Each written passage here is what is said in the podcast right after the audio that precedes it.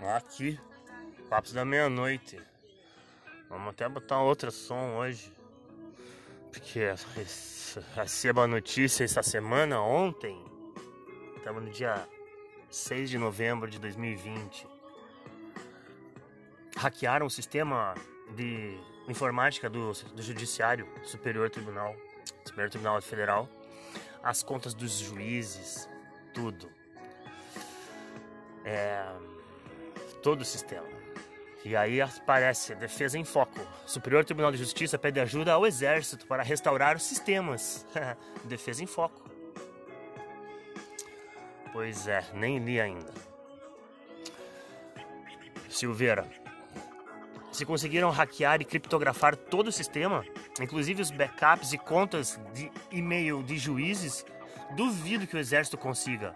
Aliás, dependendo da criptografia utilizada, acho que nem o FBI, NSA ou CIA conseguem.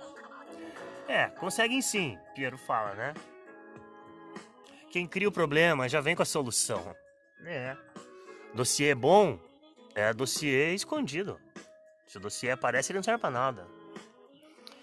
Silveira, se foram eles, sim.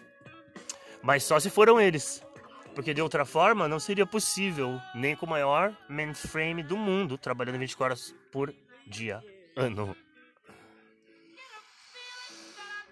É. Aham. Uhum. Repetição narrativa forjada, né? Tendo agora o palco o STJ. Se o exército já está lotado no executivo, 11 dos 26 ministérios, audita urnas do Tribunal Superior Eleitoral. Tinha assessoria da presidente do STF, Superior Tribunal Federal, atua em sinergia com o TRF4, participa da ENCLA, cuida da inteligência do governo e do país, o GSI e a ABIN.